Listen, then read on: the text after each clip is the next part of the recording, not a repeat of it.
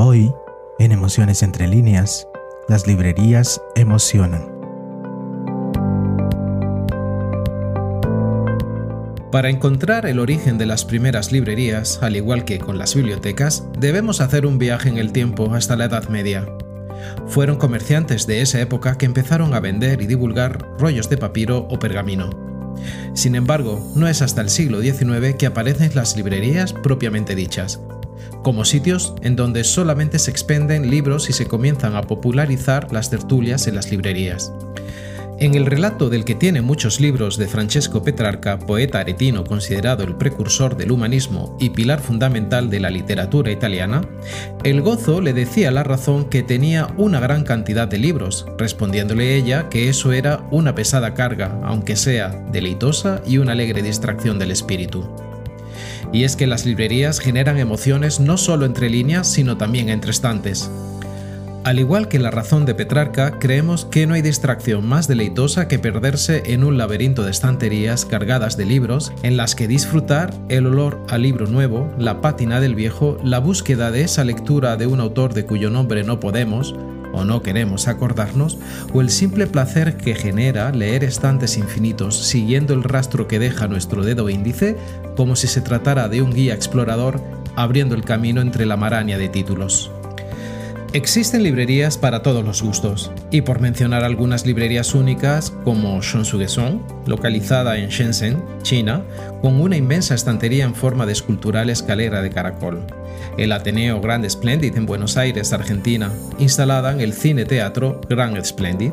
Bartle Books en Enik, Reino Unido, alojada en una antigua estación de tren victoriana construida en 1887, la librería Lelo Irmão en Oporto, Portugal, ubicada en uno de los edificios más emblemáticos del neogótico portuense, Aqua Alta en Venecia, Italia, con estrechos pasillos repletos de libros, o la librería Selexi Dominicanen en Maastricht, Países Bajos, ubicada en una iglesia de más de 700 años todo ello, en el pod del día de hoy, Las librerías emocionan, conoceremos a personajes que harán del oficio librero un ejercicio de resistencia y cuyas librerías ayudarán a romper algunos estereotipos y normas sociales dados por una sociedad de aliento patriarcal.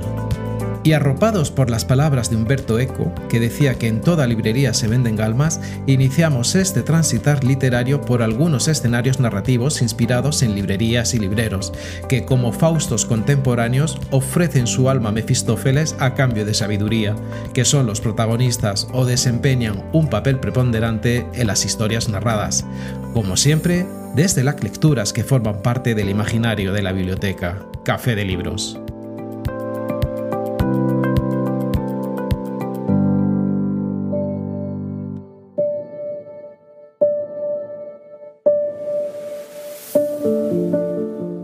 Iniciamos nuestro paseo literario con una novela biográfica ambientada en la Segunda Guerra Mundial. Nos referimos a la novela de la escritora polaca Françoise Frenkel, Una librería en Berlín. Una librería en Berlín es un libro de testimonio en primera persona en el que la autora cuenta su itinerario de vida. En 1939 huye de Alemania donde ya es imposible difundir libros y periódicos franceses, y se exilia en Francia, buscando refugio. Pero en realidad, tras la ocupación nazi del territorio francés, lo que le espera es una vida de fugitiva hasta que en 1943 logra cruzar la frontera suiza de manera clandestina y encontrar en Ginebra, al fin, la libertad. En este relato, la autora nos habla de la fundación en Berlín, a comienzo de los años 20 de la primera librería francesa de la ciudad, la Maison du Livre. La librería se convirtió en un importante foco cultural, pero con el ascenso del nazismo se ve obligada a abandonar Berlín rumbo a París. Posteriormente, comenzará un verdadero calvario por tierras francesas, huyendo de la persecución a los judíos sin tener un solo momento de reposo.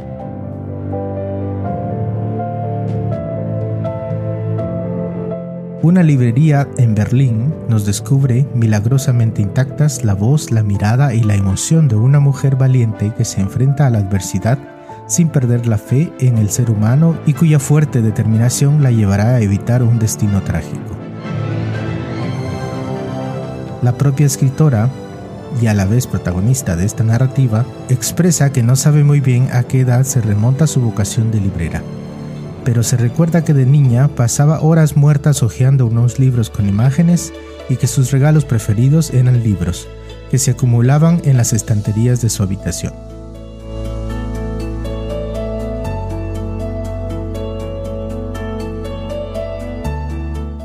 Frimeta Aedesa Ranchenstein Frenkel, conocida como Françoise Frenkel, fue una librera y escritora polaca. Su pasión por la literatura francesa le condujo a abrir junto a su marido Simon Ranchenstein la primera y única librería francesa de los años 20 en Berlín. El exilio de su esposo en París en 1933 la separó de él hasta que ella misma tuvo que huir de Berlín en 1939. Establecida en París con la ayuda del cónsul francés en Alemania, no se sabe si pudo reencontrarse con su esposo antes de la deportación de este a Auschwitz en julio de 1942.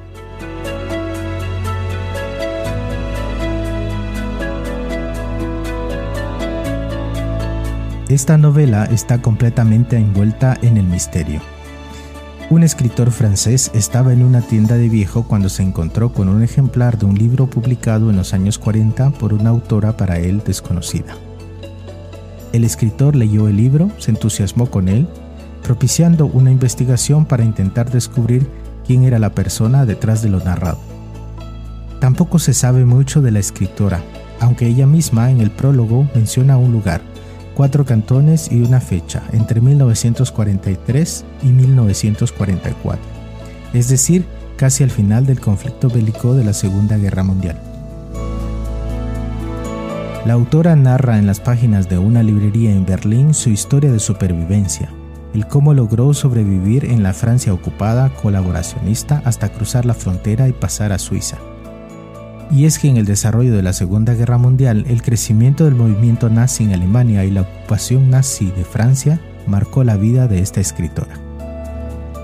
Y es este hecho histórico que marcará el paso a nuestra próxima novela por partida doble. De un lado, la autora de nuestra siguiente parada literaria vivió de lleno ese conflicto bélico de escala mundial trabajando para la cadena informativa inglesa BBC.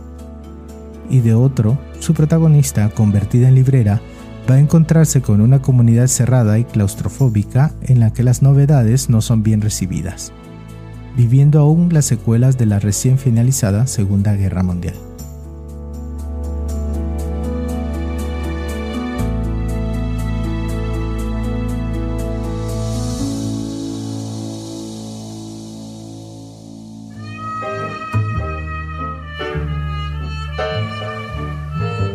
Cuando leemos una historia, la habitamos. A ella más que nada en el mundo le encantaba el momento en el que terminas un libro y la historia sigue viva en tu cabeza como un sueño muy real. Soy Florence Green. Soy la que va a abrir la librería. Acaba de instalarse en Old House. ¿Usted sola? Hay otras ubicaciones mucho más apropiadas en Harborough, en especial para una librería. En 2017, la cineasta española Isabel Coiset dirigió la adaptación al cine de nuestra próxima novela, protagonizada por los actores Emily Mortimer, Billy Knight y Patricia Clarkson. Estamos hablando de la novela La librería, de la novelista inglesa Penelope Fitzgerald. Flores Green vive en un minúsculo pueblo costero de Suffolk que en 1959 está literalmente apartado del mundo y que se caracteriza justamente por lo que no tiene, Florence decide abrir una pequeña librería que será la primera del pueblo. Adquiere así un edificio que lleva años abandonado, comido por la humedad y que incluso tiene su propio y caprichoso Walter's Pero pronto se topará con la resistencia muda de las fuerzas vivas del pueblo, que, de un modo cortés pero implacable, empezarán a acorralarla. Florence se verá obligada entonces a contratar como ayudante a una niña de 10 años, de hecho la única que no sueña con sabotear su negocio. Cuando alguien le sugiere que ponga a la venta la polémica edición de Olympia Press de Lolita de Nabokov, se desencadena en el pueblo un terremoto sutil pero devastador. Sin embargo, Florence va a encontrarse con una comunidad cerrada y claustrofóbica en la que las novedades no son bien recibidas. y como toque de gracia su elección de Old House levantará ampollas en la reina de la aristocracia local, Violet Gamer. Al parecer, a pesar de que la vivienda llevaba vacía desde hace algunos años, Violet tenía en mente abrir un centro de arte justo en ese edificio, y los planes de Florence trastocan por completo los suyos. Penelope Fitzgerald, de soltera Penelope Knox, nació en 1916 y falleció en el año 2000. Fue una novelista, poetisa, ensayista y biógrafa inglesa ganadora del premio Booker en 1979. Entre sus novelas podemos mencionar The Golden Child, A la deriva, Human Voices, Inocencia, El inicio de la primavera, La puerta de los ángeles, entre otras.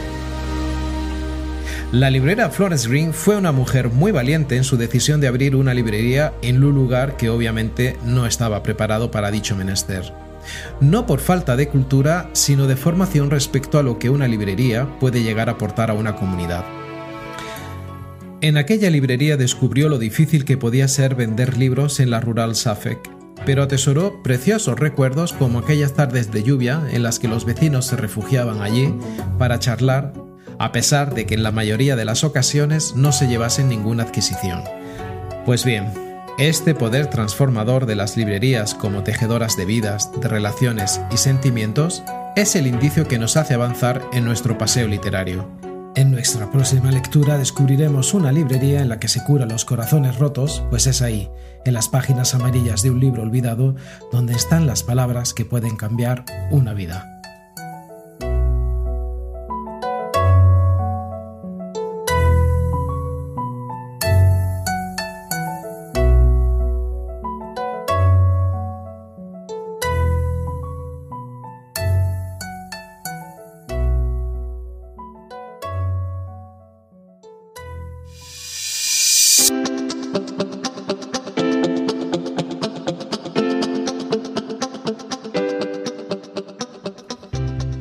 Nos referimos a la novela La librería de las nuevas oportunidades, de la escritora india Anjali Banerjee.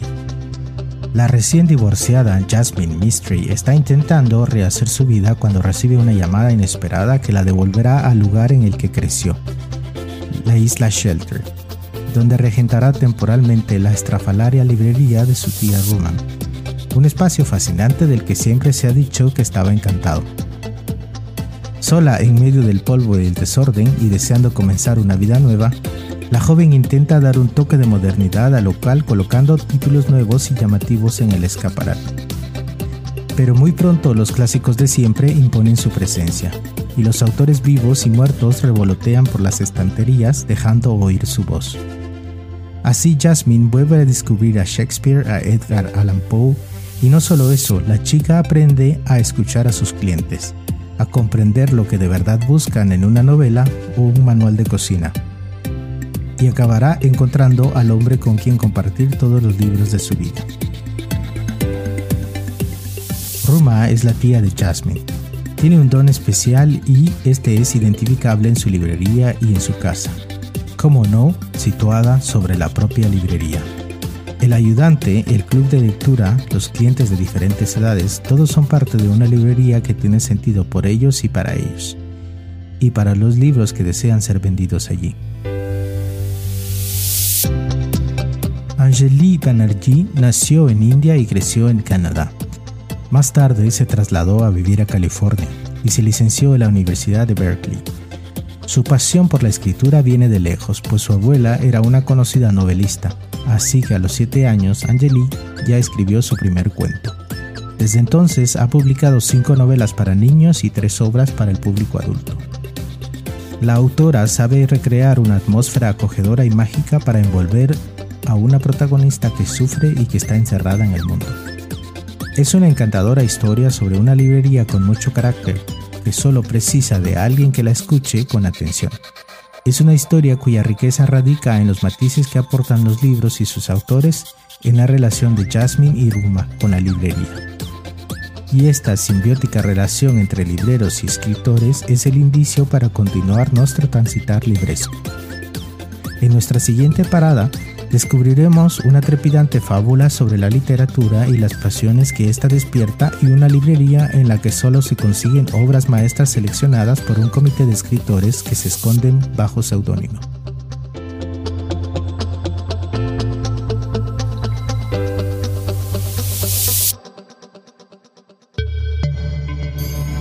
Esto es Emociones entre líneas, el canal pod de la biblioteca Café de Libros.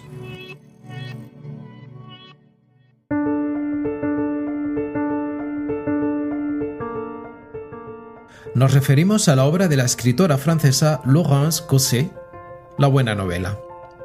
La fundación de una librería parisina única llamada La Buena Novela desata pasiones, celos y hasta intentos de asesinato. Francesca es una extraña dama con un patrimonio heredado con el que planea un negocio que no busque el beneficio económico, sino el placer de retar la visión capitalista de su marido y satisfacer su pasión por la literatura. Francesca encuentra a su socio perfecto en la figura de Iván, un aventurero a la antigua que ha recalado en el mundo de las librerías ganando experiencia como empleado de exquisitos gustos, no siempre lo suficientemente comerciales para las necesidades de los establecimientos en que trabaja. Ambos planean la apertura de una librería que llevará el provocador nombre de la buena novela y que solo venderá buenas novelas. Comprendidas las dificultades de definir y concretar esa calidad novelesca, deciden dejar la tarea a un comité de expertos formado por varios reputados escritores a los que admiran y que deberán elaborar cada uno de ellos un extenso listado de títulos que consideren de una calidad innegable. Cada autor elegirá libremente, sin interferencias ni componendas, de la manera más sincera posible. Para garantizar esta independencia, los miembros aceptan guardar secretos sobre su pertenencia al comité, y sus nombres solo serán conocidos por Francesca e Iván. Ni siquiera conocerán los nombres de los otros miembros del comité. La pareja de emprendedores sueña con dar inicio a un movimiento por lo que pronto se propagará como el fuego la demanda de buena literatura, haciendo surgir iniciativas similares por todo el país y en el extranjero. Su objetivo es claramente subversivo. Pasados los momentos iniciales en los que la librería se llena de curiosos, periodistas y críticos, y en los que es vista como una inocua excentricidad, la situación cambia radicalmente. El movimiento parece prender y las ventas se multiplican. Y la buena novela deja de ser un pequeño negocio para convertirse en una amenaza para muchos, tal vez para demasiados.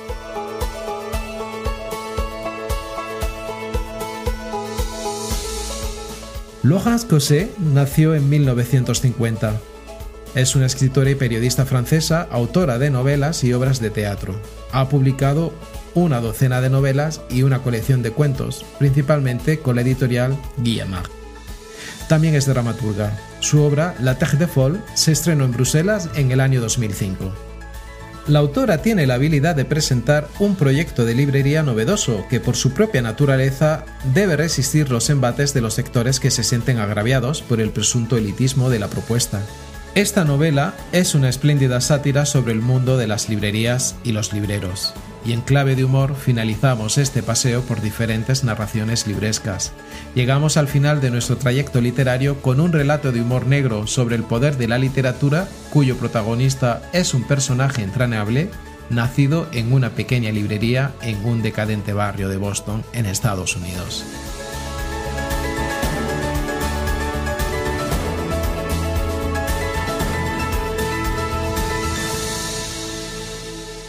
Es eh, un libro eh, atrayente por muchos aspectos, eh, puesto que no, no, se trata de un animalito clásico que, que, pueda tener características humanas, como puede ser, desde luego, un personaje de un libro infantil.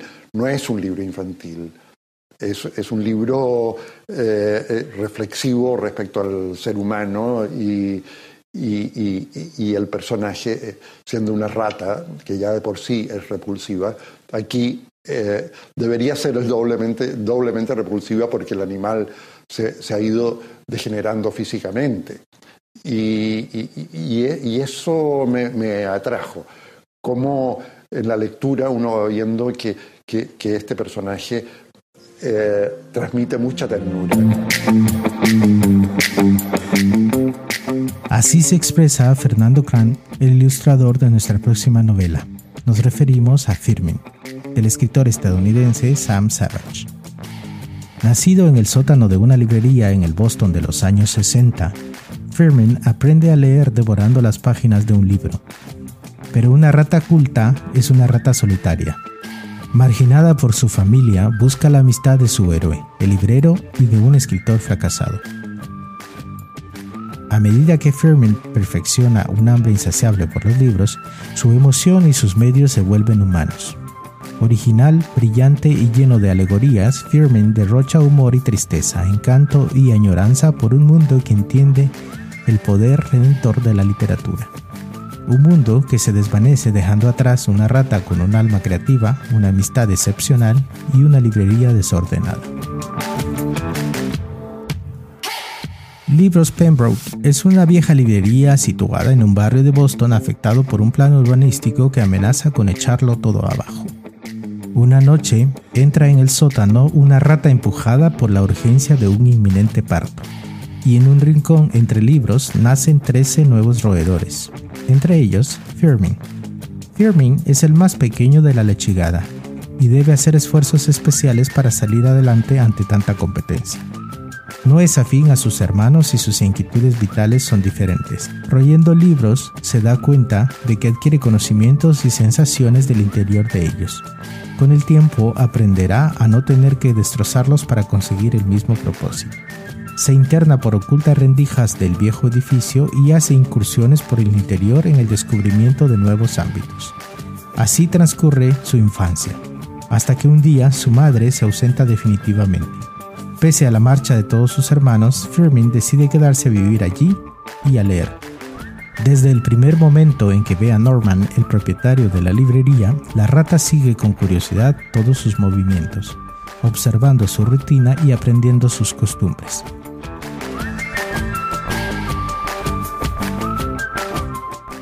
Cree llegar a conocerlo bien y lo considera su amigo. Más adelante se encontrará con Jerry, un escritor de ciencia ficción que malvive gracias a una mísera paga de invalidez.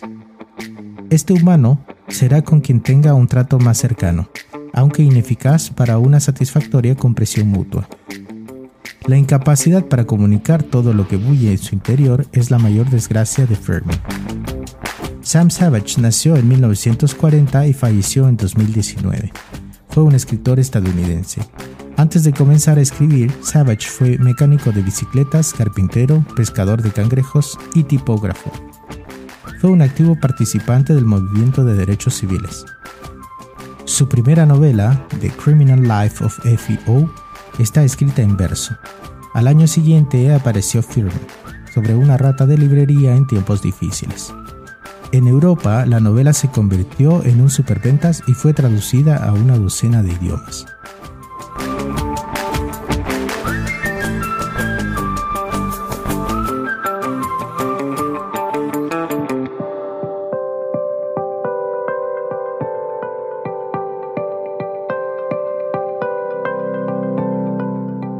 Este pod forma parte de la saga de podcasts de narrativas inspiradas en el mundo del libro, como los ya emitidos Las Bibliotecas Emocionan, Estrategas de Lecturas y Bibliotecarios y Bibliotecarias Intrépidas.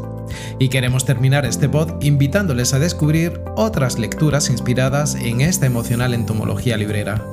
Entre estas podemos destacar 84 Charing Cross Road de Helen Hanff, una breve novela epistolar en la que una lectora americana se escribe con un librero londinense después de la Segunda Guerra Mundial.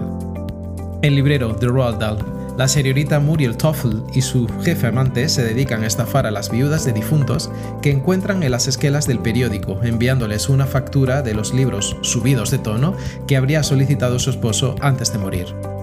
El señor Penumbra y su librería 24 horas abierta de Robin Sloan un joven que es despedido de una empresa de tecnología y encuentra trabajo en la librería del señor Penumbra, que le asigna el turno de noche.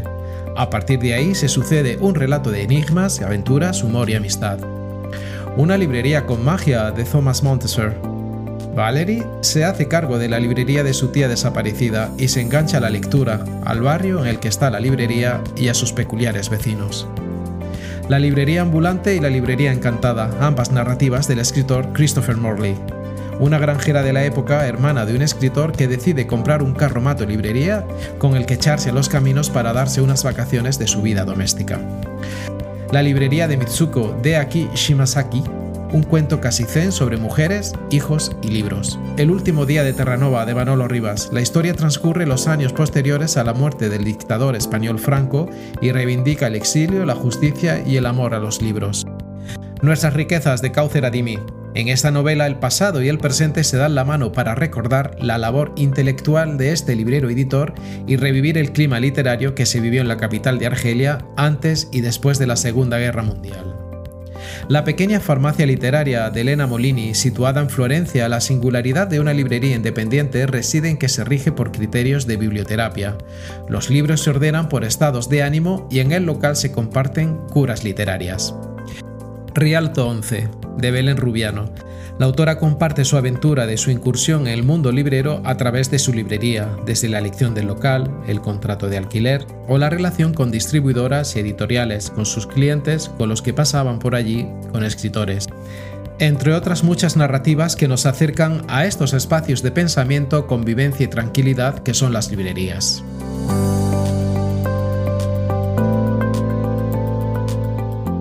Y antes de terminar, hagamos un recorrido de otras narrativas cuyos escenarios se inspiran en valientes libreros y en hermosas y originales librerías. Entre estas mencionaremos Un librero en apuros de Francisco Puche Vergara, publicado por Ediciones del Genal en 2004. Curso de librería de Fernando San Basilio, publicada por Editorial Caballo de Troya en 2006. Vender el alma de Romano Montroni, publicado por Fondo de Cultura Económica en 2008. Mendel, el de los libros de Stefan Zweig, publicado por El Acantilado en 2009. Los libros son tímidos de Julia Alberico, publicado por Editorial Periférica en 2011. Rue de l'Odion de Adrien Monnier, publicado por Galo Nero Ediciones en 2011. La librería encantada de Christopher Morley, publicada por Periférica en 2013. La librería de los escritores de Mijail Osorkin, publicada por Editorial Sexto Piso en 2014. Bibliomanía de Gustave Flaubert, publicado por Gadir en 2014. Mi maravillosa librería de Petra Hartley, por Periférica en 2015. Cosas raras que se oyen en las librerías de Jean Campbell, publicado por Malpaso Ediciones en 2015. La sombra del viento de Carlos Ruiz Zafón, publicada por Planeta en 2016. La librería más famosa del mundo de Jeremy Mercer, publicado por Malpaso Ediciones de 2014. El librero de Kabul de Asne Seistar, publicado por Editorial Maipa en 2018. Desde 1880 por Pietro Cotuso, publicado por Calatraca en 2020 el cuento número 13 de Diane Setterfield, publicado por De Bolsillo en 2021. La librería del señor Livingston por Mónica Gutiérrez, publicado por P de Bolsillo en 2021. Ahora sí, finalizamos este breve repaso de libros, lecturas, autores y escenarios librescos, invitándole a escuchar el hermano gemelo de este podcast, Las Bibliotecas Emocionan. Por cierto, muchas gracias a aquellas personas que nos escuchan en Ciudad de Guatemala, Jutiapa, El Progreso, Quetzaltenango, Chiquimula, Huehuetenango, Totonicapan y Sololá en Guatemala. En Estados Unidos, concretamente en los estados de Virginia, Washington, Massachusetts, Texas, Ohio, New Jersey, Kentucky, California, Tennessee, Pennsylvania, Indiana, Mississippi, New York y Florida.